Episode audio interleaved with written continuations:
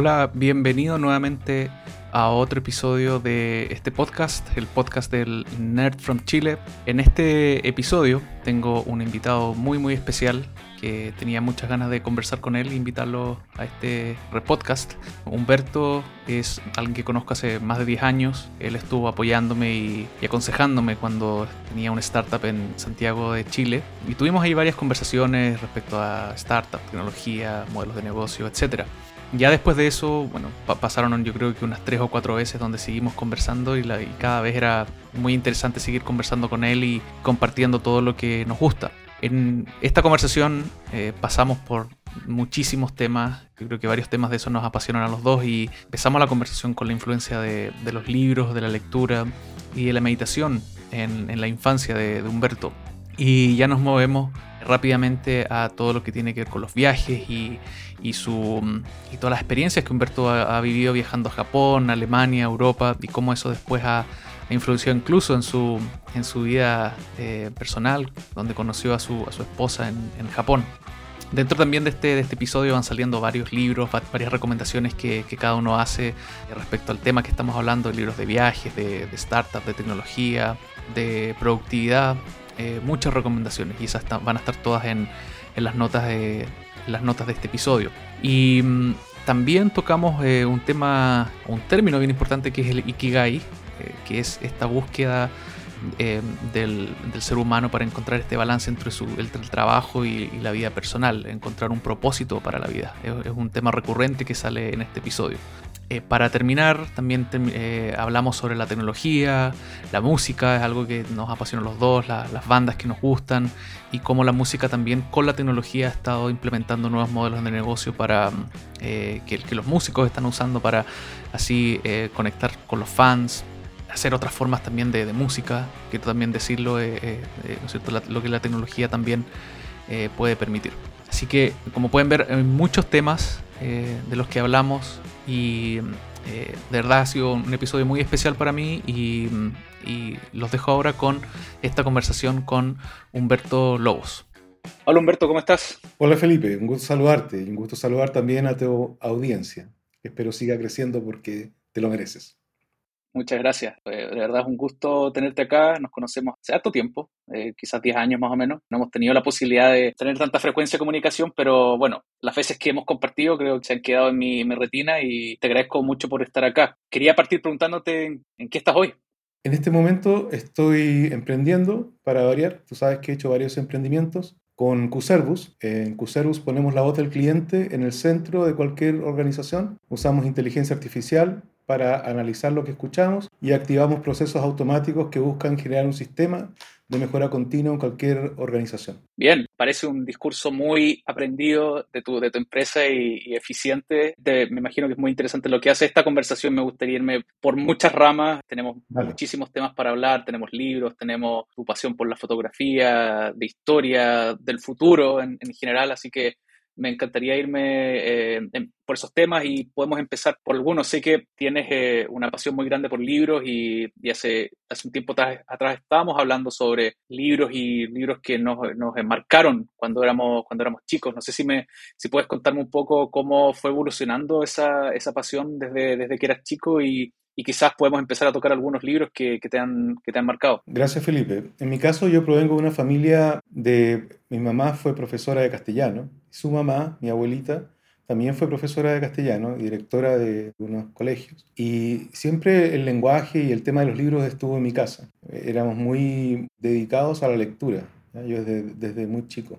En particular, me gustaría plantearte quizás algunos libros de cara a tratar de entregar algo de valor a tu audiencia en el sentido de cosas que a ellos les pueden servir en términos bien prácticos. Y pensando en el tema, encontré este libro que se llama El poder del pensamiento alfa, Milagro de la mente, de Jess Stern, que es un libro que yo leí a los nueve años y me marcó profundamente porque te invita a la meditación trascendental. Que es un tema, como tú sabes, muy potente en la vida. En mi caso, yo, yo soy de un, de un, espíritu muy apasionado desde chico. Tenía una, una, vecina que me quería mucho, que cada vez que me veía alterado o agresivo, me hacía correr hasta la esquina de, del Cerro de los Placeres, en Valparaíso, donde yo vivía entonces. Eh, y esa forma me buscaba calmar. Bueno, la meditación logró algo parecido en mí también. Y fue un momento muy interesante en mi vida, entre los 9 y los 12 años. Estuve meditando muy, muy fuerte, incluso con, entre comillas, algunos poderes especiales. No sé si tú has entrado en eso, pero... Eh, es muy entretenido. Por ejemplo, yo podía memorizar miles de cosas. Entonces, en el, en el, colegio empezó a ir muy bien, porque empecé a usar esa capacidad. Recuerdo, por ejemplo, una clase de teatro, de haber memorizado un script completo en, en alemán. Me, me, gané una beca. Yo partí en la escuela 32, en el Cerro Los Placeres, en Valparaíso. Me gané una beca en el colegio alemán para estudiar tipo cuarto, quinto básico, y de ahí en adelante seguí hasta, hasta que salí del colegio. Y imagínate aprenderme un discurso de muchas páginas, ocho páginas, en alemán. La primera leía me lo había aprendido, a la segunda leía ya estaba mejorando la pronunciación, y cuando la profesora me dijo, sale adelante a, leer el texto, ya me lo sabía de memoria. Entonces, es, esas cosas impactaban en, entonces. De, después lo dejé, vino la adolescencia y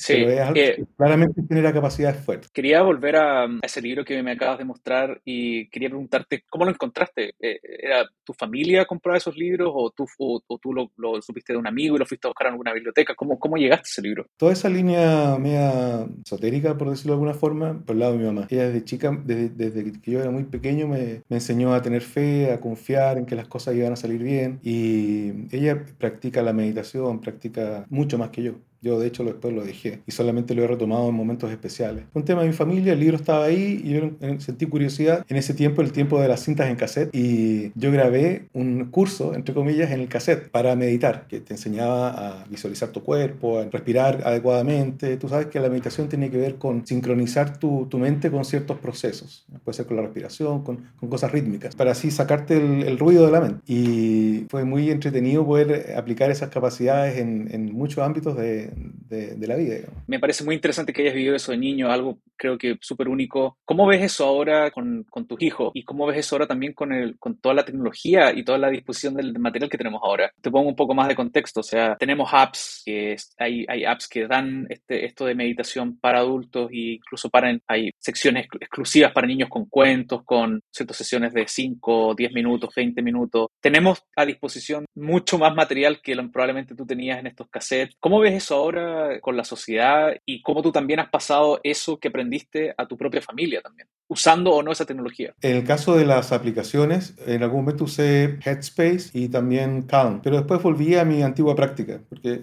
es como, no sé si tuviste Harry Potter, pero cuando él hace el expecto patronum y se da cuenta que en realidad estaba al otro lado del, del lago, no me acuerdo cómo era, pero el tema era que como eh, por el tema del tiempo, yo sabía que tenía esa capacidad como escondida dentro de mí, entonces cuando, en momentos difíciles, por ejemplo la muerte de mi padre, lo retomé con mucha fuerza y volví a hacer lo mismo que hacía antes, no, no logré el mismo resultado de antes, pero, pero cerca y es muy potente realmente. En el caso de mi familia, mi señora es tailandesa, yo la conocí a ella en un viaje a Japón, el, el último que hice, varios viajes a estudiar a Japón, algo te he contado, y ella practica la meditación vipassana, que es un tipo muy parecido a lo que yo practicaba. Y entonces en la casa es puro hablar de meditación, técnicas, y mi hijo por, por supuesto ha tomado algo de eso. Wow, qué increíble. O sea, tú informaste casi la, la pareja perfecta en términos de, de, estilos, ¿no es cierto? Y poder, ¿no es cierto?, tener eso como un estilo de vida, básicamente, para que tu, tus hijos también se vean, se vean beneficiados. Entiendo también que, bueno, a través de esta beca, tú pudiste también abrir esta puerta a los viajes. Y creo que hemos hablado eh, antes bastante de viajar y de, y tú me has dicho que has estado en Japón, en Alemania, en Europa. ¿Cómo eso también te ha afectado a ti en tu vida? Es algo que creo que, que compartimos un poco eso de los viajes y de la emoción, de cómo también uno crece en los viajes. Si me podrías hablar un poco, un poco de eso. Encantado. Voy a relacionarlo con la pregunta anterior que hiciste porque siento que el mundo en general está mucho más ruidoso. Piensa tú que cuando yo estaba en la universidad, en la Federico Santa María, estaba casi saliendo, yo me enteraba de todo porque estaba suscrito a unas revistas. Me llegaban en papel desde Estados Unidos, la Transactions on, on Software Engineering o software expert de inteligencia artificial. Habían varias revistas que me llegaban todos los meses y producto de eso armamos una pequeña comunidad en la universidad con personas de otras carreras incluso, yo soy civil informático, con los electrónicos, juntamos y fuimos a Argentina, que fue mi primer viaje al exterior, a ver a Marvin Minsky, que no sé si te suena, pero es el padre de las redes neuronales. Lo he escuchado, sí. Y bueno, yo estuve con él, compré el libro y todo, llegó con sus libros, qué sé yo, a, a Buenos Aires. Fue divertido porque éramos tantos en, en, en, la Santa María que estábamos interesados en ir a Buenos Aires Aires, que recuerdo que el, el, narrador, cuando llegamos y partió el Congreso, un Congreso internacional que iba gente de muchos países, los chilenos éramos como el 60% de la audiencia, eran casi todos de mi universidad, de la Santa María. Y dijo, esta es una invasión pacífica.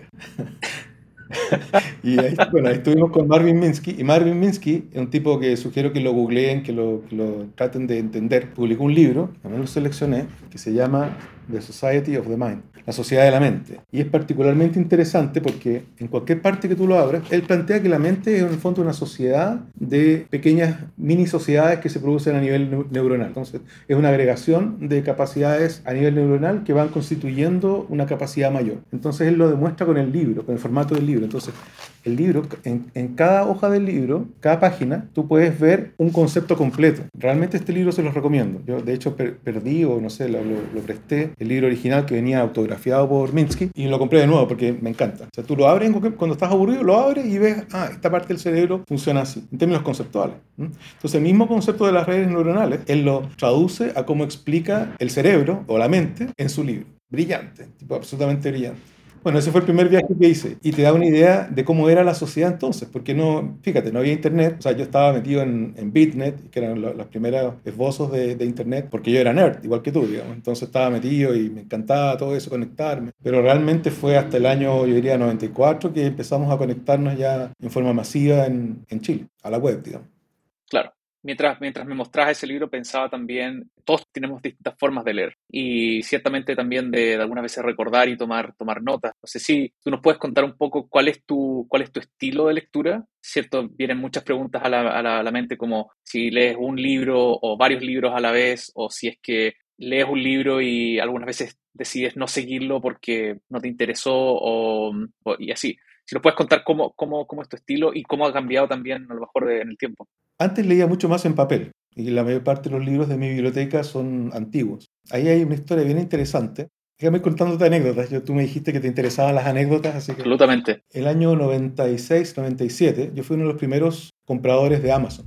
Y compré un libro, yo estaba trabajando, me acuerdo, en el Banco Santander, a cargo de una jefatura de proyectos de desarrollo. Y compré un libro que se llamó One to One Marketing y era, hablaba de toda esta nueva capacidad de, gracias a los sistemas en línea, a la web, a las bases de datos y a las capacidades de personalización masiva, de que íbamos a poder construir un mundo donde todo el área comercial se iba a sistematizar, que es lo que ya pasó, digamos. Pero entonces era algo nuevo. Y bueno, yo entre, entre medio hice un paper de todo ese tema del, del one-to-one marketing y pasé, se lo mandé a todos los gerentes, que otro tip que le puedo dar a tu audiencia, sean agresivos. Cuando estén trabajando, si están trabajando en una empresa como empleados, comuníquense, todo el mundo en la empresa quiere, quiere que, que ustedes puedan contribuir, porque eso, ese es el interés de, de, de, los dueños, ¿cierto? Y en ese entonces yo era muy agresivo a lo, lo que hice en, en, ese momento, pero gracias a eso le mandé, bueno, le mandé el paper a muchos gerentes dentro del banco y me, me sacaron, dijeron, usted véngase para el área comercial y, y pasé a depender ya, de, fui subgerente corporativo del Grupo Santander y en algún momento llegué incluso a reportarle al presidente. Entonces todo eso fue por una movida agresiva que tenía como base un libro. Y ese libro, cuando me llegó por Amazon, me llegó como repollo,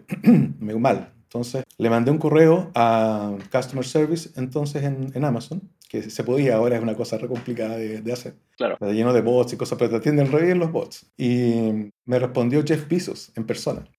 Wow. firmado Jeff Bezos. Y me dijo, Humberto, no te preocupes, te vamos a mandar otro libro. Yo le dije, ya, gracias. Pensando con la mentalidad de... Cero, cero fe. Claro, cero posibilidad, pero dije, ya, gracias. Y me llegó el libro. Y yo, wow, le mandé, ya, él ya venía de su correo personal, la respuesta que me dio. Y le dije, oye, pero ¿qué hago con el otro libro? ¿Te lo, te lo mando de vuelta? No, me dijo, si todavía se puede leer, regálalo, más que conocimiento se difunde. Y es una experiencia, a propósito de la sincronía que hemos conversado algunas veces, con Jeff Bezos. Y hoy día, por supuesto, además con toda la mentalidad de cuidar la naturaleza, etcétera, cada vez leo menos en papel. Y casi todo es en el Kindle, prácticamente en, el día en el iPad y en la noche en el Kindle con tinta digital. Y tengo todo un proceso, tengo varios procesos ahí. Entiendo que a ti te interesan los temas de productividad, si quieres te cuento algo de eso. Sí, hable, hablemos, un poco, hablemos un poco de eso, porque para quizás darte también mi experiencia personal, yo también paso por altos y bajos con, con respecto a eso del papel digital. Yo concuerdo con eso y especialmente los que nos gusta viajar, no podemos seguir y seguir comprando libros en papel porque es, es difícil llevarlos, por eso el, el, el, Kindle llega a solucionar muchas cosas. Con respecto a, a, la, a, tomar notas, bueno, hay, hay, hay varios sistemas,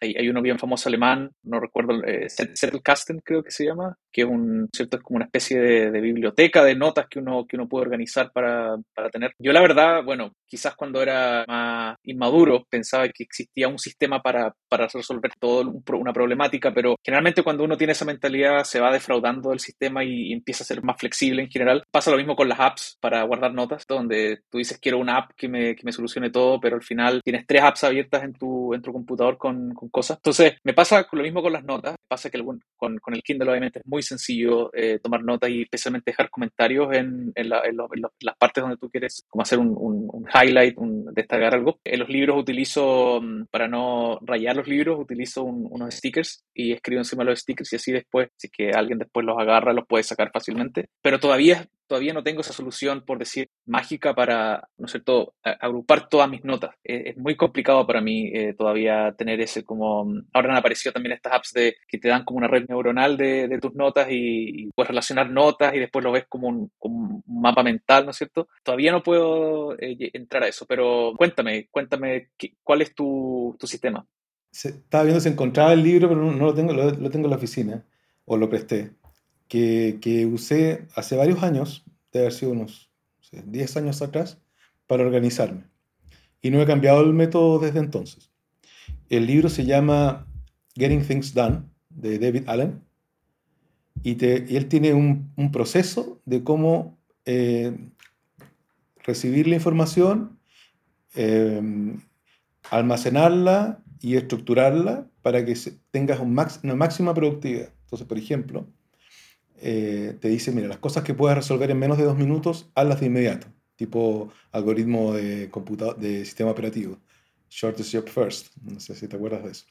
Sí, y las cosas que te demoren más de dos minutos tienes que procesarlas de acuerdo a toda una estructura. Entonces yo tengo esa estructura Evernote. En mi caso me pasa que mi hijo ya tiene 18 años y es más nerd que yo. Él usa Notion y bueno, yo, yo le dije Notion hace un par de años también y a él le gusta más, es más bonito, qué sé yo. El Evernote es más bruto, pero lo tengo tan estructurado. Tengo un inbox que automáticamente desde el celular, desde el iPhone, desde el iPad o desde lo que sea, Va, cae todo al inbox y algunas cosas se van estructurando automáticamente. Por ejemplo, los highlights de Kindle se van a notas, notebooks específicos, a carpetas específicas dentro de Evernote. Entonces, automáticamente todo va quedando organizado. Y después, que es un tema fascinante, el tema de cómo el cerebro aprende, que me tocó estudiarlo cuando hice un emprendimiento. También podríamos conversar de eso si quieres. Hay, hay, conceptos como recuperar información después de un cierto tiempo. O sea, enfrentarte a la información, leíste, marcaste, esperar un poquitito y después volver a leerlo y tratar de, de realmente aprenderlo. Entonces, en el fondo hay un esquema de aprendizaje a partir de lo que uno va leyendo, que es muy potente, porque las cosas te quedan, te las recuerdas por mucho tiempo. Ese es el Getting Things Done, que lo, lo súper recomiendo.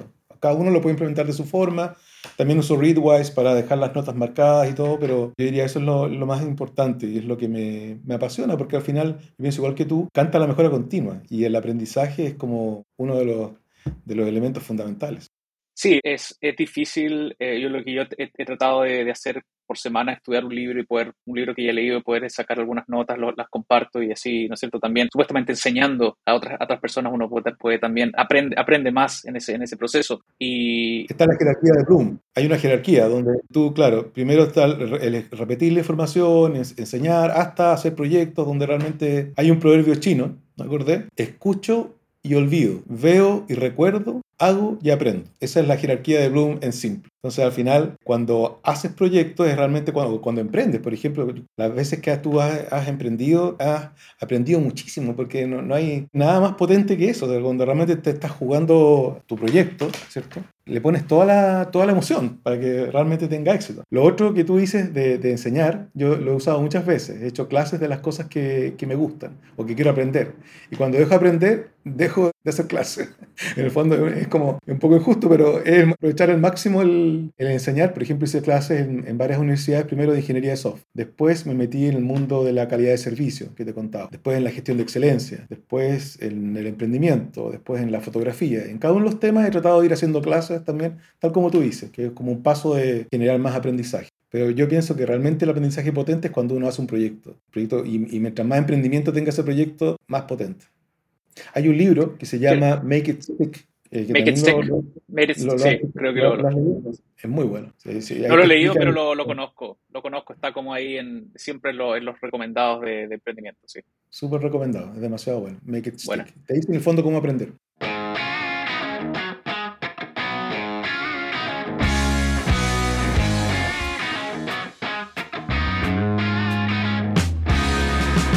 Quiero fusionar dos cosas, dos temas que hemos hablado y preguntarte algo. Esto quizás no, no lo teníamos pendiente en la agenda, pero tú dijiste antes, el, el, mundo está con mucho ruido con eso. Creo que todos estamos de acuerdo. Y también tocaste el tema de GTD de David Allen, que por allá por el año 2000 era como, era furor porque era como uno de los primeros métodos bien eficientes para, para ¿no cierto?, ordenar tus tareas y todo eso. Estoy leyendo un libro ahora que se llama 4000 Weeks, porque es lo que tú vives en promedio en la vida, ¿cierto? 80 años. Y la introducción del libro parte haciendo referencia a GTD. Y bueno, te da toda una, una, explicación de cómo tu vida limitada y también toda esta sociedad que hemos estado creando basadas en tiempos y basadas en tareas, cómo lo hace un poco GTD, ¿no es cierto? Está creando todas estas personas que vivimos en base a tareas y en base a, mientras más trabajamos, tenemos mejor calidad de vida y voy en la mitad del libro, todavía no, no, no, no quiero, no quiero sacar muchas conclusiones, pero el libro te lleva a otra parte, que es decir, volvamos como, eh, si es que, si es que, ¿no es cierto? Hay una pandemia y no produjiste lo mismo que producías antes de la pandemia, está bien, volvamos a una vida, ¿no es cierto?, con menos urgencias, no basas en tiempo, más, más eh, en energía. ¿Qué piensas de eso? ¿Qué piensas de, cómo estamos ahora como la, con la sociedad con este, con este sentido de urgencia, especialmente después de dos años de pandemia, hemos estado encerrados, algunos con, hijos chicos, tratando de trabajar y, y, ¿no es cierto?, de mantener ese mismo ritmo y, y, se, y se ha vuelto incluso más loco, creo, con, con ese encerrados en casa. ¿Qué piensas de esa mezcla entre, entre sociedad, productividad y tiempo? Cosas pasadas en tiempo. Pienso que hay dos conceptos que son clave. Uno, el ikigai, que has escuchado, me imagino, de los japoneses. Iki, vida, gai, propósito, propósito de vida. Cuando, entre comillas, trabajar es como jugar, eh, lo pasas tan bien haciendo algo, leyendo un libro, que yo creo que a ti te pasa. A mí me, me, me, encanta leer. O sea, yo cuando estoy leyendo es como la mejor forma de aprovechar el día. O como hacer un proyecto. Para mí eso es trabajar en, en, en mi empresa, la que te conté en Cuservus, que el propósito es incrementar la felicidad mundial. En eso, en eso estamos pensando. ¿Por qué? Porque cuando tú mejoras la interrelaciones con clientes de tus clientes, de nuestros clientes, digamos, que son millones de personas, tú mejoras la calidad del servicio, eso tiene un impacto gigante en la vida de mucha gente. Entonces, cuando tú sientes que tienes como un propósito y estás en una especie como de, de, de esas eh, 14.000 semanas que dices tú, tienen que aprovecharse bien. Y las vas a aprovechar lo mejor posible si están alineadas con tu propósito de vida. Y el otro concepto que encuentro que es importante es el budismo, que yo no, no soy tan religioso, o sea, soy católico. Y, y también producto de la relación con mi señora, he aprendido mucho de budismo, bueno, en realidad desde chico.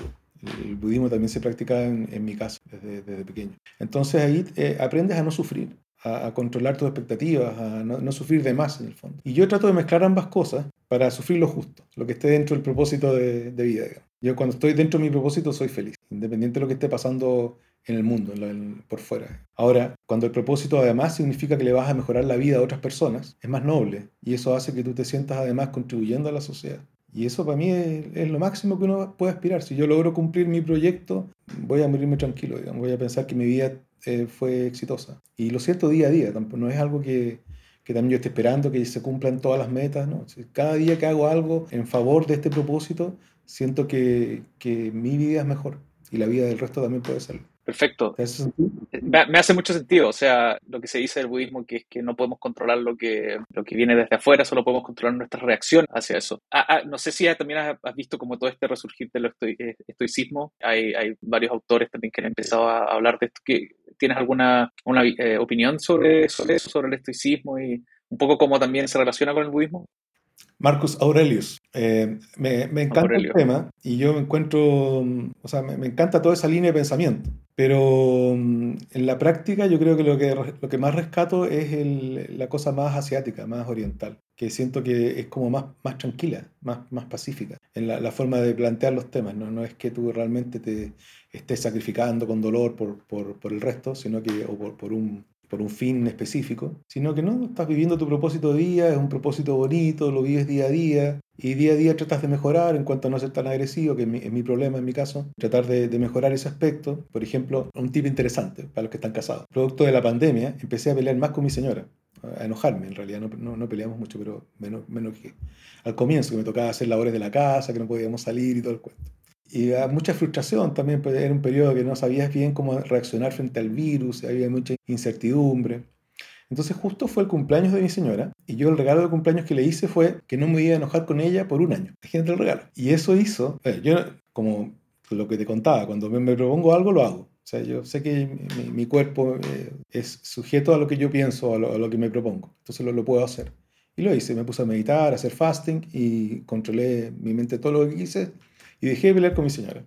Y producto de eso, ella también tomó responsabilidad, porque ella también es igual de apasionada que yo. Y dejó ella, y empezó a practicar vipassana con mucho más fuerza. Y yo creo que los últimos años han sido los mejores años de nuestro matrimonio. O sea, en el peor momento, hemos estado mejor que nunca. Yo creo que eso te dice harto del potencial de realmente, yo lo veo como técnica, te das cuenta, son cosas que están ahí, uno las puede aprovechar, puede leer, puede practicar y te van a hacer una mejor vida, vas a ser más feliz, que al final es el objetivo que, que, todos buscamos. La única diferencia es cuando uno ya se hace más, pienso yo, más adulto, es que la felicidad no es solamente basada en, en tu placer personal, sino que basada también en que a los otros le vaya bien, en que a la sociedad le vaya bien, sentido de servicio completamente de acuerdo. Eh, y gracias.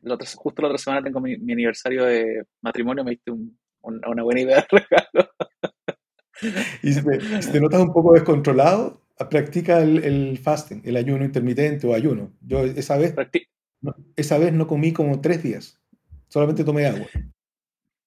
Bien, eh, sí, practico ayuno hace más o menos tres años. No como desayuno, solo café. Y, es increíble la, manera en que estás concentrado, eh, a diferencia de cómo me sentía antes. Entonces, básicamente tengo dos comidas en el día. Y de hecho, con, bueno, no sé si quiero entrar en ese tema, es un tema muy apasionante eh, que yo también estoy muy, muy de acuerdo contigo. Nosotros estamos aquí hace cinco años y, y nos hemos expuesto a toda cantidad de, situaciones de, riesgo y de incómodas. Y también siento lo mismo. Siento que, que hemos estado mejor que nunca como, como pareja y, y, pasamos por momentos muy malos, por, por, momentos así como de frustración, especialmente porque tenemos hijas chicas todavía por la pandemia. ¿Quién, quién pudo haber pensado que iba a haber una pandemia? Pero todas esas, todas esas cosas nos han llevado ahora, en mi parecer, ojalá mi señora piense lo mismo, a que hemos estado como en el mejor año de nuestro, de nuestro matrimonio es muy, muy interesante eso, lo que estás diciendo de, de cómo irse a meterse a la, a la, boca del lobo, casi, como explorar todas esas situaciones. Pero quiero volver a otra cosa.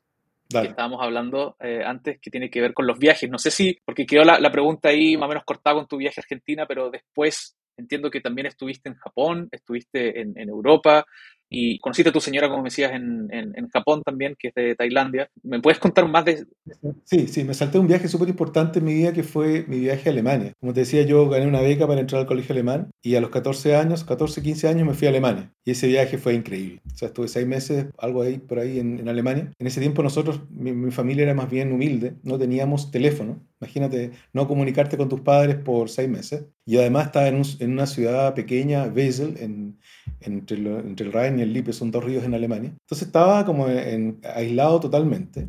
Y estuve pensando en alemán seis meses. Y eso me marcó, o sea, yo soñaba en alemán. Y me marcó una forma muy, muy profunda, además que yo era como el único moreno en ese pueblo, en una pequeña ciudad. Y las alemanas, por alguna razón, les gustaba mi piel me tocaban, me decían, Humberto, tú estás bronceado todo el año. Y yo, que en Chile me iba pésimo con las niñas, o sea, no me pescaban, además que no tenía auto, qué sé yo. Y bueno, en realidad era muy chico para tener auto, pero mis posibilidades eran muy reducidas en general en, términos de, de, poder ofrecer un panorama entretenido. Y en Alemania todo lo contrario. Las niñas se me tiraron encima y todos los días me invitaban a salir. Y... Eras exótico en ese, claro, era exótico.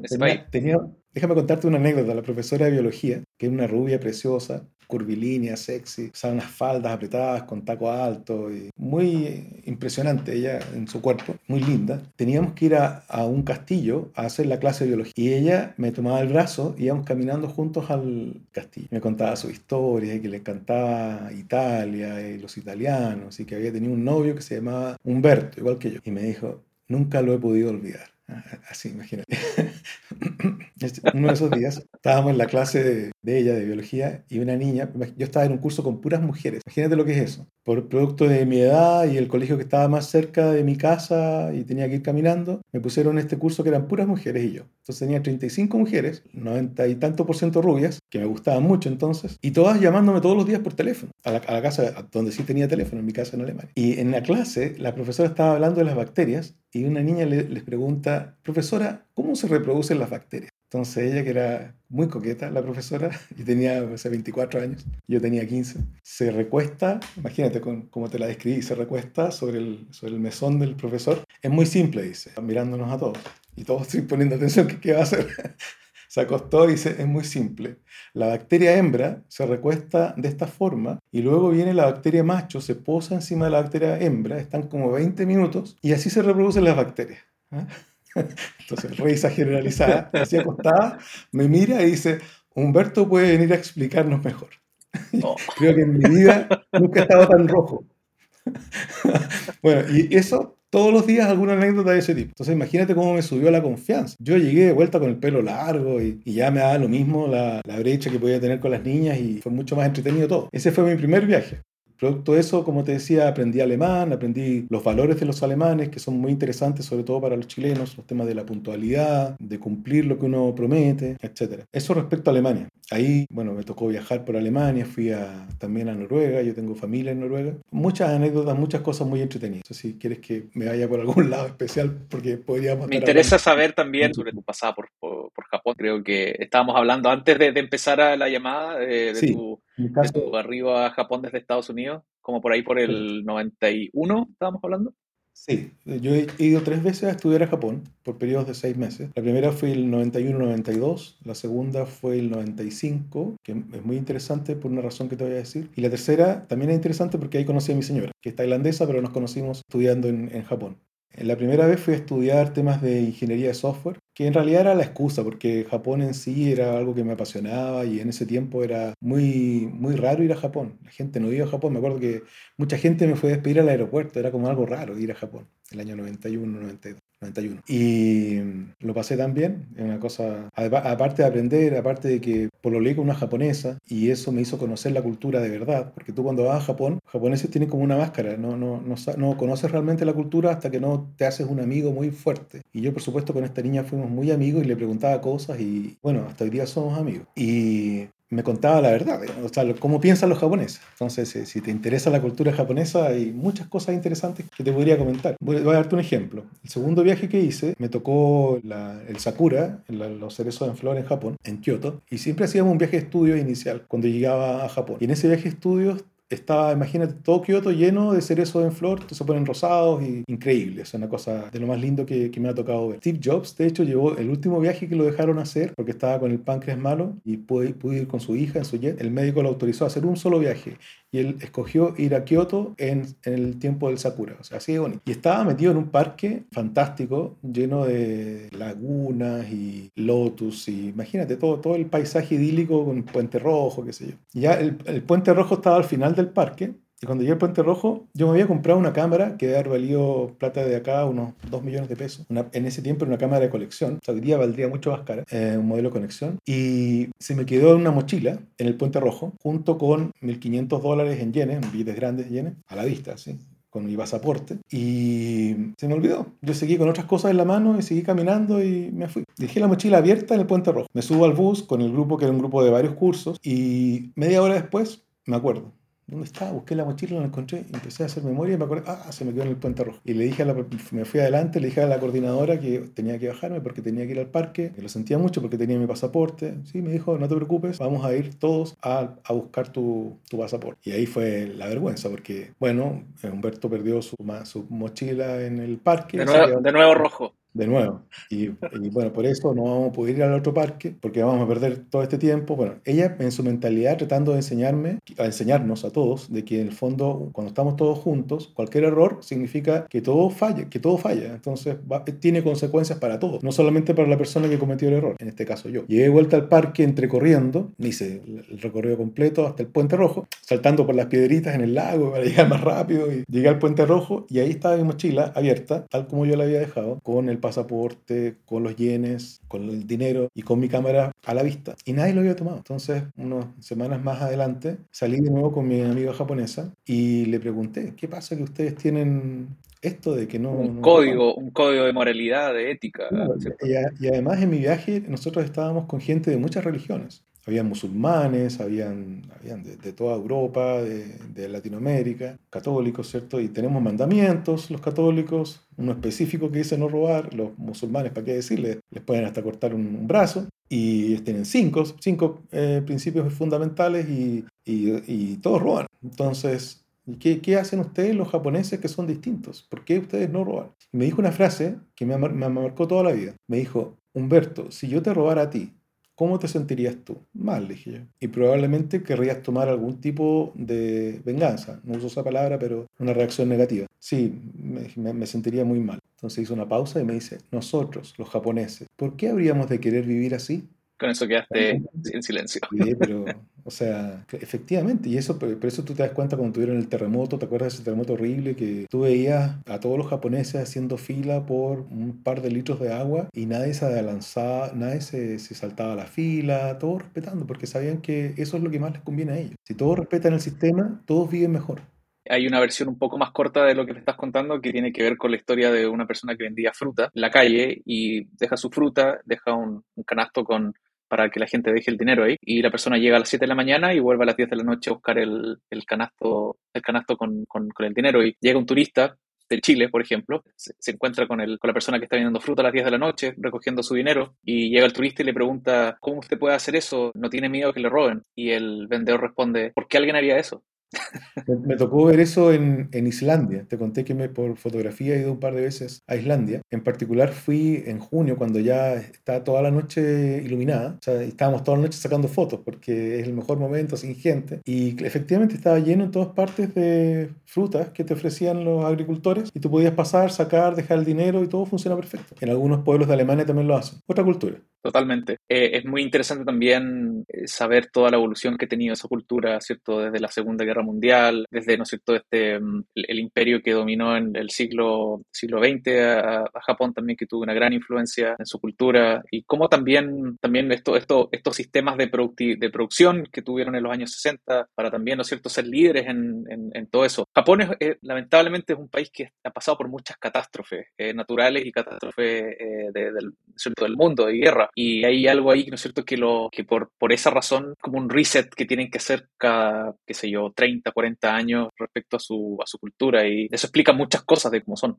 ¿Tú has escuchado hablar de Masaru Ibuka? No, jamás. Masaru Ibuka es una historia muy interesante. Uno, como decías tú, aprende uno por, por, libros, por videos. En este caso, yo por conocer la historia de Japón y también por un caso del, del NBA, la historia del caso Sony. El cofundador de Sony. El cofundador de Sony. Él, fundó Sony cuando, cuando es muy interesante y hay un libro también asociado. Él fundó Sony después de la Segunda Guerra Mundial, el producto per cápita eran 6 dólares anuales, una cosa ya, país destruido. Y él tenía la visión de contribuir a ser Japón un país desarrollado a través de la tecnología. Él lidera el movimiento de todos estos grandes industrialistas, por decirlo de alguna forma, el Toyota, eh, Matsushita, Honda, etcétera, de cómo transformar el país. Y él, él era un tipo brillante y además muy buena persona. Entonces invitaba, por ejemplo, a todos los empleados cuando los contrataba a que estuvieran con él. Decía, yo quiero que tú estés conmigo 25 años, por lo menos 25 años. Entonces tenemos que ser como una familia que funcionemos de esta forma. ¿Te parece? Y ese era como el acuerdo de partida de, del arreglo laboral. Porque ellos iban, iban, de nuevo, el Ikigai, ¿te das cuenta? Ellos iban a reconstruir Japón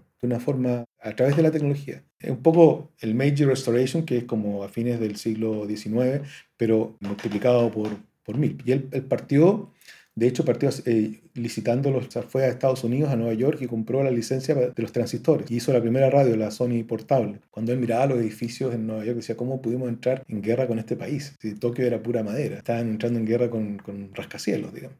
Eh, y él, bueno, él con toda su inventiva y su, era un genio, desarrolló, bueno, la radio, desarrolló el cassette, con, después lo hizo con Philips, pero él magnetizó, o sea, hizo arroz en su cocina, lo, laminó, lo cortó en, capas delgadas, lo magnetizó y con eso hizo las primeras cintas de audio. Y después eh, dijo en 1950, hagamos lo mismo con la televisión, con la señal de video. Y hizo las primeras máquinas para grabar video, Aumatic. Pero entonces en Japón no había señal de televisión. Imagínate, ya estaba pensando cómo hacerlo y lo hizo. Increíble. Y el tipo se adelantó muchos años y, y bueno, inventó todas las cosas que sabemos, el, el estereosado de color, el Trinitron, el, la, la, primera cámara digital masiva, la Mavica, el, el Walkman, el Discman, todo, todo, todo eso, eso, Y la señora, que tuvieron un hijo con problemas cognitivos. Entonces cuando nació la guagua tenía, sabía que tenía problemas, eran problemas medios, pero él dijo, la señora lo desafió, tú que eres tan inteligente, le dijo, ¿por qué no haces que nuestro hijo sea un niño normal? Y él se tomó un año y fue a Israel a ver cómo crecían los tomates hidropónicos, que con la misma semilla podías crecer un árbol o un, un arbusto pequeño, ¿cierto? Entonces dijo, este mismo principio lo puedo aplicar. Y él desarrolló todos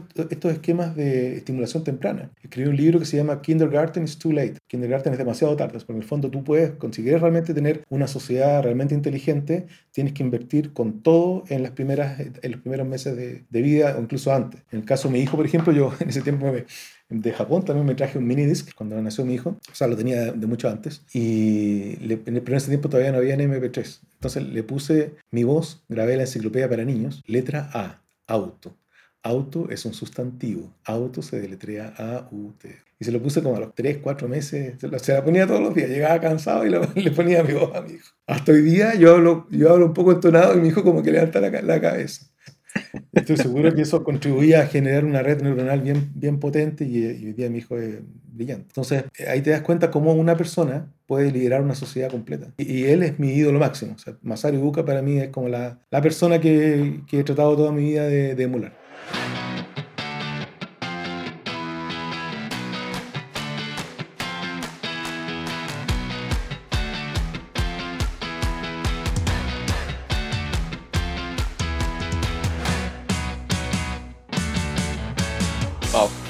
No había escuchado tan, tanto detalle de él. Bueno, no había escuchado el nombre, para serte bien sincero. Seguro lo voy a, voy a estudiar un poco más. Y, especialmente este libro que lo tengo aquí en un, en un tab ya, Kindergarten is, Too Late. Tengo, yo tengo una hija de, tres años y entró a, a, a preschool, que se dice aquí. No es obligatorio enviarlo a preschool, pero si tú quieres como papá puedes hacerlo. Y bueno, está aprendiendo leer, está aprendiendo a escribir, a, ¿no es cierto? a sumar, muy, cosas muy, muy básicas. Estamos en una época en donde ¿no es cierto? estamos rodeados de pantallas. Tengo una hija también de 10 años que ya está metida en los metaversos, en en los juegos, en un poco de redes sociales, ¿cierto? ¿Cómo cambia, o cuál es tu opinión de, de eso en ese tiempo? O sea, en ese tiempo teníamos eh, los minidisc, yo recuerdo haber tenido, ¿no es cierto?, estos portas CD también para donde escuchaba música, pero ahora, ahora es una locura, ¿cierto? Es, un, es, un, es una selva, es un, no sé, es una locura realmente, con todo lo que existe ahora en términos de, de contenido. ¿Qué piensas de eso con, con respecto a, a, a, ese, no tanto como eso que se podría desordenar en la mente de un niño, sino más como cómo afrontar eso mismo que tú hiciste con tu hijo, pero ahora con la tecnología que tenemos.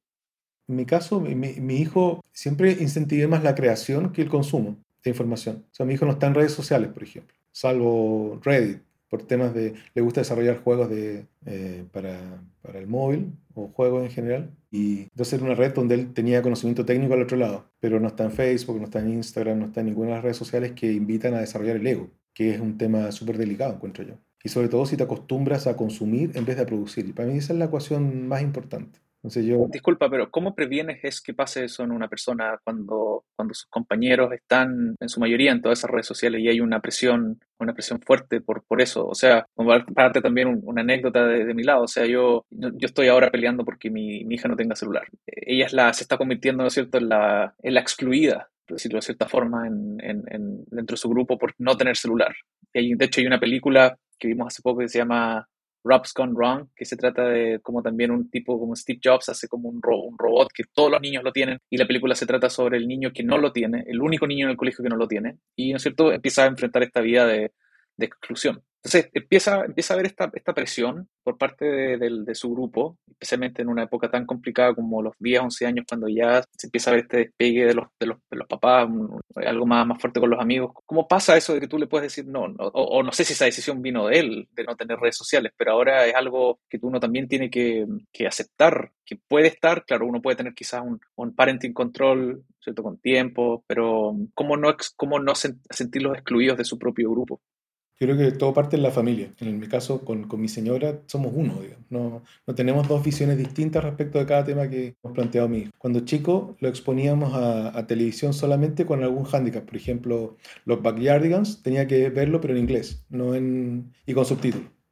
Entonces eh, le gustaba y aprendió inglés por eso muy, muy fluido. Entonces siempre hay, un, hay un concepto que es súper importante que es, se llama hormesis, hormesis, no sé si lo has escuchado, el tema de exponerse a, cuando tú te enfrentas a cosas negativas, no necesariamente es malo, como puede ser una red social, por ejemplo, sino que el tema es la cantidad, es como Rasputín, que se hizo inmune al veneno porque todos los días consumía un poquito. Cuando tú consumes muy poquitito, logras desarrollar capacidades. Cuando tú enfrentas a, riesgos o a estrés que no, no, no te colapsan, tú te haces más fuerte. Entonces, en el caso de mi hijo fue natural, como digo, porque había uniformidad en cómo pensábamos con mi señora, todavía pensábamos igual. Y siempre le decíamos, mira, da lo mismo lo que piensan los demás, lo importante es lo que piensas tú. Y además que es muy práctico, si tú piensas bien, porque la sociedad hoy día requiere gente como tú, Felipe, que eres gente excepcional. Tú no eres una persona común y corriente, tú te has hecho excepcional y has conocido, no sé, a Brian May y otros músicos, producto de tu carácter, ¿cierto? Tu carácter es distinto y el ser distinto en esta sociedad de gente, entre comillas, uniforme,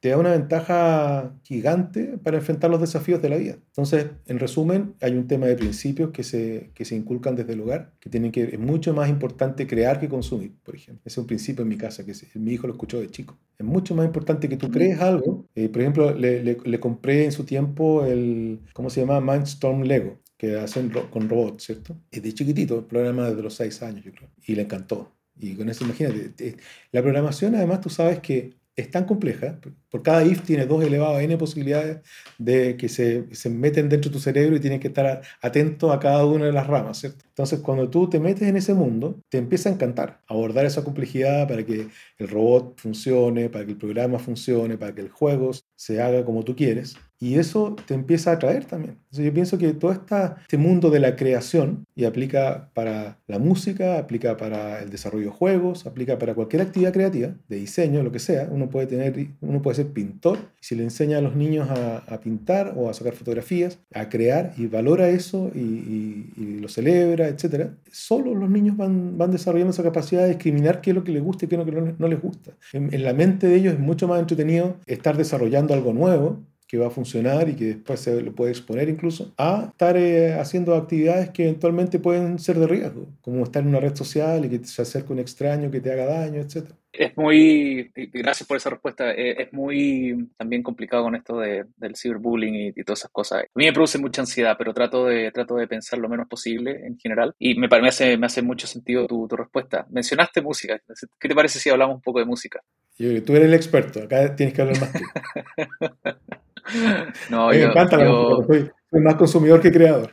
Siempre tuve el sueño de que en algún momento iba a haber sintetizadores tan potentes, que hoy día ya los hay, eh, claro. que me, me, iban a permitir armar mi, mi, banda musical y todo a partir de programación. Lamentablemente no he tenido sí. el tiempo, pero yo pienso que en algún momento de, de, lo voy a tomar. Sí, bueno, yo me, me, metí en el tema de los sintetizadores, bueno, yo, yo he estudiado piano desde chico y como en la edad media me, se empezó a abrir todo este mundo de los, de los Hammond, de los órganos, de, de, los sintetizadores, un mundo fascinante y ahí en ese tiempo emular un Hammond era muy complicado. Había software, pero era muy difícil hacer ese efecto del giratorio del rotor y ahora hay, software excepcional para, emular esos órganos. Y en tema de sintetizador, claro, o sea, las apps ahora ya, hacen todo lo que antes, en los años, en el 2000, eh, un teclado, ¿no es cierto?, que salía 2 millones de pesos, eh, era, capaz de hacer. Ahora, es muy interesante porque ahora los mismos artistas tienen todo este, este potencial de negocio que es vender sus sonidos. Los venden a través de, cierto, de, hay empresas que, que generan como este proceso de síntesis, que son, he escuchado casos de empresas y de universidades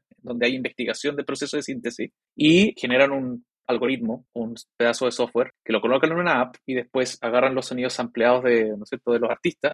Los artistas tienen sus royalties ahí en base. Es muy interesante toda esa nueva, ¿no es cierto? Incluso guitarrista. Yo creo que Brian May tiene, sacó en una app, no recuerdo bien su, su, eh, su efecto de, ¿no es cierto?, de, guitarra, el, uno de los efectos de guitarra. Entonces, cualquier persona, por 5 dólares, o 6 dólares, puede bajar ese, ese VST, que se dice eh, instrumento virtual, y lo puede, lo puede hacer. Entonces, es, ese, eso fue algo que, claro, que aquí me, a mí me, me, motivó mucho a seguir. Un poco en una rebeldía al, al, todo el tema más clásico de la música clásica, que uno, eh, es, genial la música clásica, pero, pero creo que en algún momento sentí que, de que me estaba como cuadrando la cabeza. Ir a verse a estos grupos como Emerson Lake Palmer, como Deep Purple, todos esto, estos grupos progresivos de rock eh, de los 70 fue como una explosión en la cabeza cuando, cuando los conocí. No sé, no sé tu, tu, experiencia. Me tocó eso. De ahí vamos al tema del modelo de negocio, que encuentro que es interesante lo que está pasando ahí. Pero en cuanto a mí me tocó vivir son vivo, yo te he contado que yo me introduje a la música británica en particular por Queen, que mi profesor, un, un, compañero de curso en el colegio alemán lo puso en la clase de música. Al profesor, que era como Wagner, tiene el pelo así gris y largo, grande, le encantó Rhapsody de Bohemia y dijo, bueno, vamos a escuchar Queen todas las clases. Para nosotros fue fantástico y, y, nos empezamos a meter en esa onda de Deep Purple que tú mencionas, me encantaba. Y claro, me compraba los discos y, y entramos al mundo del rock progresivo y, y todo, todo, eso de los 70 y después de los 80, etc. Entonces me tocó vivir en vivo eso que tú miras como en retrospectiva, ¿cierto? Y ahí va el tema de los modelos de negocio, que yo siento, y me gustaría preguntarte a ti eso, yo siento de que la calidad de la música en general ha bajado, de, comparado con los 70, los 80, comienzos de los 90. Y, yo pienso que tiene que ver con el, con el business model, que, que antes tuvo, o sea, Freddie Mercury no era el más bonito, digamos, pero, pero tenía una voz increíble. Y Brian May, un tipo que construyó el mismo su guitarra, es decir, el John Deacon que hizo el, el, el Dickey, el, el, box, ¿cierto? Que permitía amplificar el, el, sonido, claro, el sonido específico que tiene la guitarra de Brian May, incluso se lo regaló ahora, porque vi una entrevista, Rick Beato, ¿has visto ese canal en YouTube? Es espectacular. Sí, sí, sí. Eh, donde analizan, eh, creo que Bohemian Rhapsody. Sí. Analiza todo tipo de música, el tipo es un músico, él es un músico brillante y uno aprende muchísimo cuando, como te digo, para mí es un tema que lo veo un poco de lejos, pero me encanta, me encanta la música. Pero eh, eso te quería preguntar, ¿qué opinas tú del modelo de negocio? Porque hoy día hay muchas menos barreras de entrada, hay muchos más contenidos, pero no hay otro Queen. No, yo al menos no, lo he encontrado. Y en general, cuando miro lo, cuáles son los mejores de esta década, la década anterior, o sea, me gustan un par, diría yo. Sí, sí. Y eh, siempre estoy consumiendo. yo, estoy suscrito a Apple Music, y bueno, Spotify también, pero Apple Music es como mi fuente porque sé que ellos curan el contenido. Entonces siempre estoy exponiéndome a nueva música. Se supone que son los expertos musicales los que te dicen, mira, consume esto, que es bueno, pero lo mejor que veo no, no se compara, pienso yo, con, con, la música de fines de los 70, 80, etc. Yo creo que, yo creo que hay, bueno, hay, hay parte que es nostalgia, obviamente, que eh, nos estamos poniendo más viejos y siempre nos queremos quedar con las bandas que más nos gustan. creo que hay mucho que tiene que ver, bueno, aparte de la música, antes de eso, Muse para mí es una banda que pensaría que en, en, sus décadas después se va a pensar como una especie de, de Queen o, o, de Led Zeppelin, como una banda que uno va a mirar para atrás y decir, sí, Muse eh, me, pare, me, parece un grupo muy bien excepcional. Me parece que el, el foco sea, eh, claro, si hablamos de música exclusivamente, es verdad lo que tú dices, hay, hay un, con, del autotuning, eh, con los sintetizadores, con máquinas que empiezan a generar música, hay ciertamente un decaimiento y una conformidad con la música, especialmente con, con las formas que se genera música, o sea, los, los, que somos, los que entendemos un poco más de música, sabemos de que hay fórmulas que funcionan perfectamente para generar una canción pop y creo que se ha caído un poco en esa conformidad. Ahora, yendo un poco más afuera de la música, creo que mm, la tecnología abierto eh, la capacidad para que la música no solamente sea la música en sí como experiencia, sino que también ahora uno, es posible que um, los fans puedan disfrutar de otras cosas aparte de la música. Se hablaba mucho inicialmente de que, mm, ¿no es cierto?, la experiencia en vivo es algo que los artistas incluso creo que generan más plata que vendiendo sus propios discos en esta, en esta época. Pero ahora creo que más allá de eso hay, hay otras experiencias.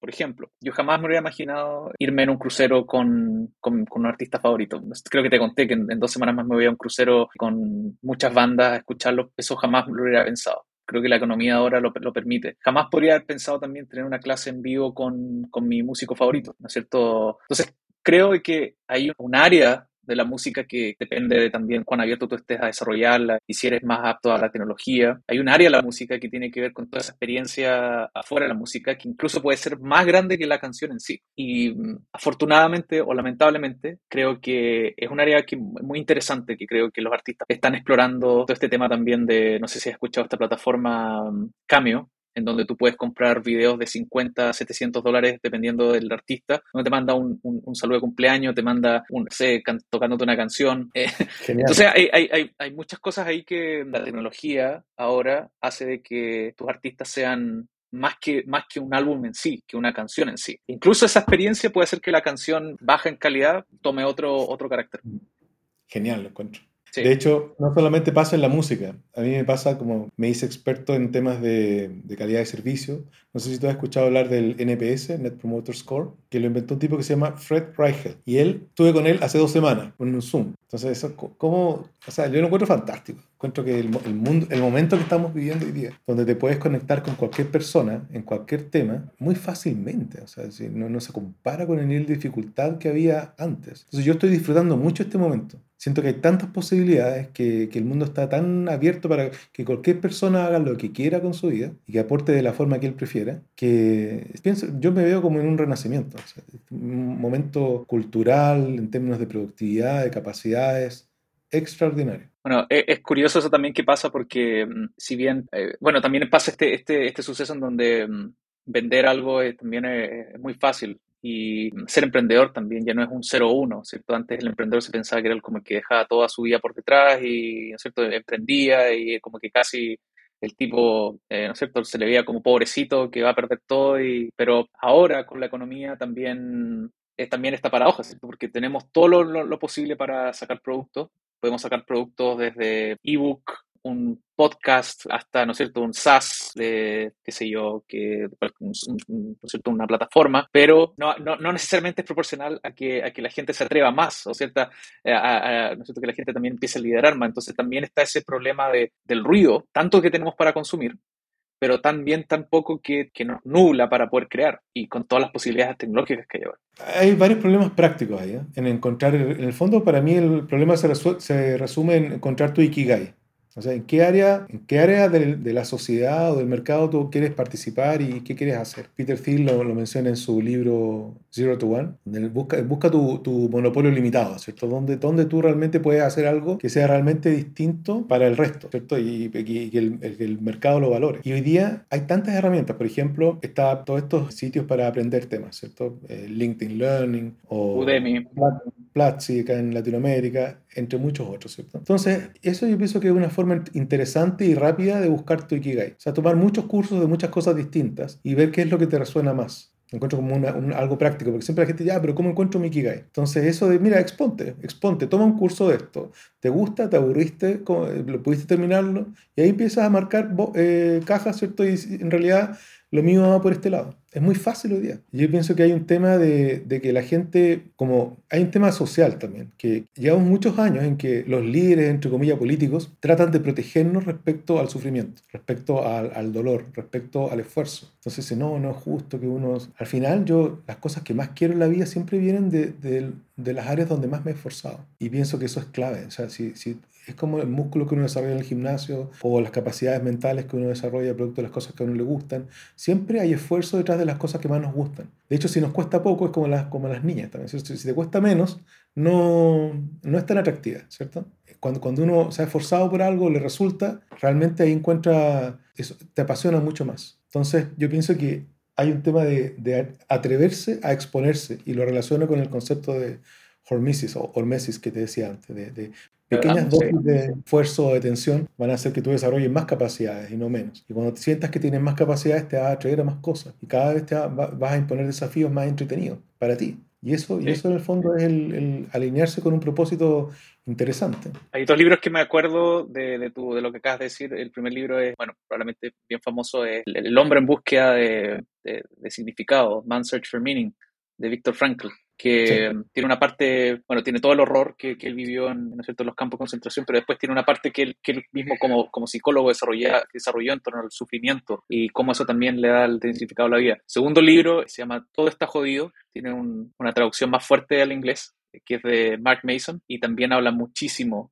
de, del sufrimiento y como lo mismo que tú dices, es como cómo la sociedad también nos ha estado tapando esa posibilidad, no, por las religiones. Hay, hay una parte, creo que un tercio libro se trata de la religión y, es muy entretenido. Hay, hay un, manual de seis pasos de cómo crear tu religión. Entonces te, es una especie de como de, de comedia, eh, de, cómo, cómo, ¿no es cierto?, las religiones existen y cuán fácil, entre comillas, es formar una religión y, y generar tu tribu. Pero tapando ese sufrimiento, tienes razón, y se eclipsa la, lo que puedes hacer en tu vida, básicamente. Te quedas en, en, un estado de conformidad y, y, y, no lo disfrutas al máximo, básicamente. Yo veo como que en el denominador, digamos, está el, el sufrimiento y hay que tratar de, de, optimizarlo. O sea, solamente sufrir por cosas que en el numerador te, te hagan sentido, que, te, que tengas propósito. Tal como en el libro de Frankl, ¿cierto? Tú ves que las personas que me tocó entre paréntesis conocer los campos de concentración en, en Alemania. Eh, horrible. Bueno, me tocó también conocer campos de concentración en Chile cuando, cuando chico. Eso, eso okay. es otra historia. da para, sí. para sí. Me gustaría ir más al tema del propósito. Es fundamental, pienso yo. Porque al final, todo lo que, para lo cual tú realmente te, te pones encima un, un, propósito es mucho más entretenido, tiene mucho más significado y puede ser mucho más feliz. Bueno, hay tantas cosas que, que decir, pero yo creo que ese es un tema demasiado clave, demasiado clave. Quizás el propósito no tener propósito. No, para mí, para mí el propósito es siempre hay algo donde tú puedes, y lo ves en todas las religiones, ya que pusiste el tema de la religión, hay algo donde tú puedes contribuir a la sociedad. Quizás no lo has descubierto, pero hay algo que es específico a ti donde tú puedes contribuir a la sociedad. Y esa es tu misión en la vida, encontrar tu propósito y desarrollarte sobre él. Tú lo ves en todas las religiones, desde, desde la, de la filosofía budista hasta las religiones, cualquiera, las monoteístas, etc. Te iba a decir, hay, cuando estábamos hablando antes de lo, de lo budista, había una, un podcast de Tim Ferriss que habla con el actor que hace Dwight en The Office, un podcast que lo escuché por allá por el 2016. Me acuerdo que no haber estado como 100% eh, como, mi, eh, como en, mi trabajo, qué sé yo, como mi vida en general, y me hizo mucho sentido. Él, él eh, sigue una religión que se llama Bahá'í, la Bahá'í, me parece mucho. Hay un templo acá en Santiago.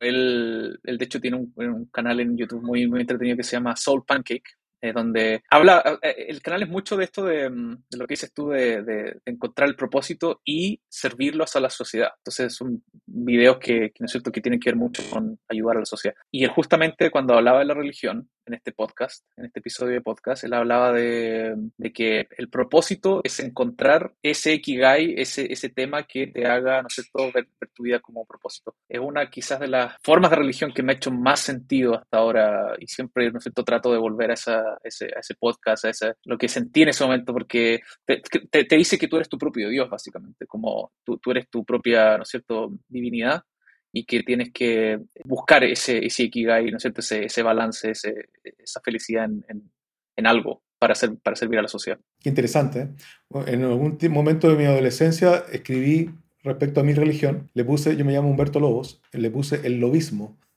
Entonces tenía componentes de, del budismo y ahí desarrollé todas estas cosas que te estoy diciendo. Tenía componentes del budismo y del cristianismo. Me encanta siempre la figura de Jesús, de la Virgen María, que son muy católicas, ¿cierto? La, la Virgen María. No me gusta tanto el Antiguo Testamento. Y del lado asiático me, me encanta el, el budismo, sobre todo la versión, bueno, tailandesa, que, que, es la, la, la, que me hace más sentido. Pero te, quería volver al tema del propósito. No sé si tuviste el tema de cuatro tipos de suerte de Mark Anderson, el, el que hizo Netscape Navigator. Conozco a Mark Anderson, eh, no conozco ese concepto que estás diciendo. Es P-Marca en Twitter. Eh, él escribió un paper, no sé, un, un, artículo, y se llama Los cuatro tipos de suerte. El tipo le ha ido muy bien en la vida, pero eh, yo, yo hice el esfuerzo en algún momento de traducir ese paper en, en algo muy simple. Ya hice como un cuadrante o sea, cuatro cuadrantes, que tienen que ver, porque él dice, hay una parte de la vida que es azar, ¿ya? que efectivamente si, si, si, tienes buena suerte, entre comillas, vas a tener ciertos beneficios. Pero si tú te esfuerzas más, lo que dicen en grinding, ¿cierto? O sea, esforzarse más, por ejemplo, eh, llamar más a los potenciales clientes o hacer más pesas si estás en un gimnasio, etc., muy probablemente vas a desarrollar ciertas capacidades que te den más capacidades de suerte. El, el tipo 2, suerte tipo 2, ¿ya? El segundo cuadrante. Y por otro lado, en el eje Y está el propósito. ¿Ya? que lo escribe de otra forma, pero al final es eso, el propósito. Porque él dice, si tú tienes un propósito claro, te va a pasar que vas a desarrollar una capacidad de percepción de oportunidades mucho más alta, donde cualquier cosa nueva a la cual tú te expongas, la vas a relacionar con el propósito, vas a estar mucho más atento a tomar esas oportunidades. Esa es la suerte tipo 3. Y la 4, por supuesto, cuando ya mezclas ambas cosas, ¿cierto? Tienes un propósito bien definido y te esfuerzas mucho. Entonces ahí, ese es como el momento mágico, donde pasan cosas que tú no te explicas cómo te llegaron, pero en el fondo es interesante la explicación de la suerte, porque pienso que todos tratamos de alguna forma de tener más suerte y, y la podemos ir empujando si es que adoptamos un modelo parecido a ese, lo encuentro interesante. Yo creo que los humanos en general necesitamos tener ese 1% de creer en esa suerte. Creo que no podemos ser extremadamente racionales ni tampoco extremadamente dependientes de la suerte. De hecho, creo que alguna vez leí como es mejor creer 1% en Dios que 0%, porque ese 1% es el que es como una especie de, de defensa para cuando en la vida pasen cosas que uno no, lamentablemente no se, no se puede explicar. Humberto, eh, esta conversación ha sido muy, muy entretenida para mí. Llevamos mm. harto tiempo y te quería agradecer. Quería preguntarte, la última pregunta es, ¿cuál es tu mensaje de esperanza para el futuro? Toma esa pregunta como con, la, con el tipo de respuesta que quieras, en base a religión, en base a productividad, en base a política, lo que sea, pero ¿cuál es tu mensaje de esperanza para el futuro? Y de nuevo, te agradezco mucho el tiempo. Estamos viviendo un momento fantástico en la historia de la humanidad donde hay, hay, hay, muchos riesgos, por cierto, pero también el potencial es gigantesco. Y cada uno de nosotros puede aportar algo a esa sociedad o a ese mundo que nos encantaría vivir. En el caso de Chile, por ejemplo, tenemos tantos problemas. Tenemos un 70% de la gente que tiene problemas cognitivos. Tenemos problemas de sequía que, pueden eh, afectarnos en los próximos años, problemas políticos, etc. Pero también tenemos oportunidades y sobre todo los más jóvenes tienen que aferrarse a esas oportunidades y desarrollar nuevas capacidades. Yo diría, si tú hoy día tienes eh, sobre todo más de 18 y menos de 40,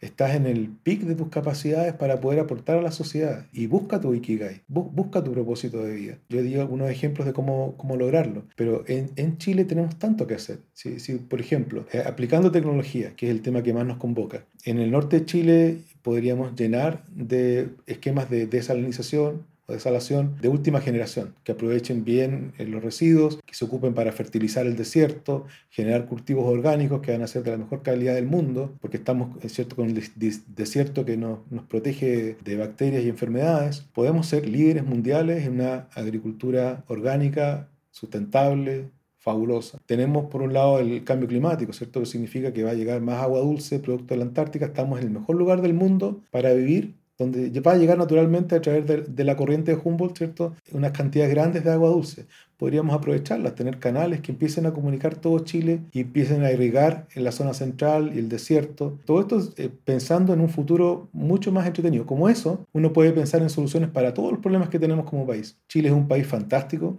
Bueno, tú ya estás fuera de Chile, pero me imagino que todavía le guardas un cariño. Absolutamente.